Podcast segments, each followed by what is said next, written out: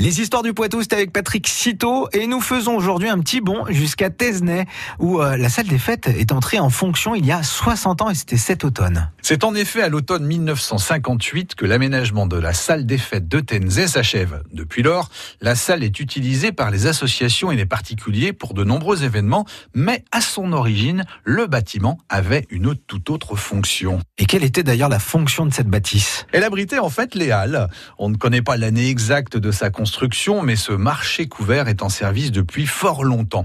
Au début des années 50, le bâtiment n'est pas en bon état. Des travaux de réparation sont alors régulièrement effectués. Dans la nuit du 26 au 27 septembre 1952, une tempête endommage définitivement la toiture. Le réaménagement complet de l'édifice est alors envisagé. Mais on en profite pour lui donner une nouvelle orientation. Le projet de salle de spectacle voit ainsi le jour. On parle un temps de l'implanter au premier étage, le rez-de-chaussée restant affecté à l'usage des halles. Cette solution est finalement abandonnée. En avril 1953, l'aménagement d'une salle des fêtes au rez-de-chaussée est acté par le conseil municipal de l'époque.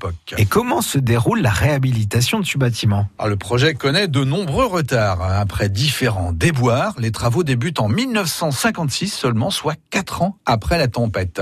De nombreux artisans de Tenzé vont travailler sur le projet. La salle des fêtes est terminée à l'automne 1958.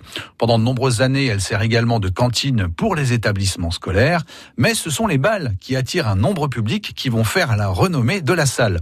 En 2010, un chantier de rénovation est entamé. La scène est notamment refaite. En octobre 2012, la municipalité de Tenzé inaugure la nouvelle configuration de la salle sous une nouvelle dénomination. Elle devient ainsi la salle Michel Bonnet. Un hommage à un artiste qui, pour de nombreux Tenzéens, est attaché à leur jeunesse et au bal qu'il animait. Un artiste local dont le parcours nous emmènera demain à côtoyer l'histoire du musette. Encore une sacrée histoire à ne pas rater hein, sur FranceBleu.fr. France Bleu Poitou.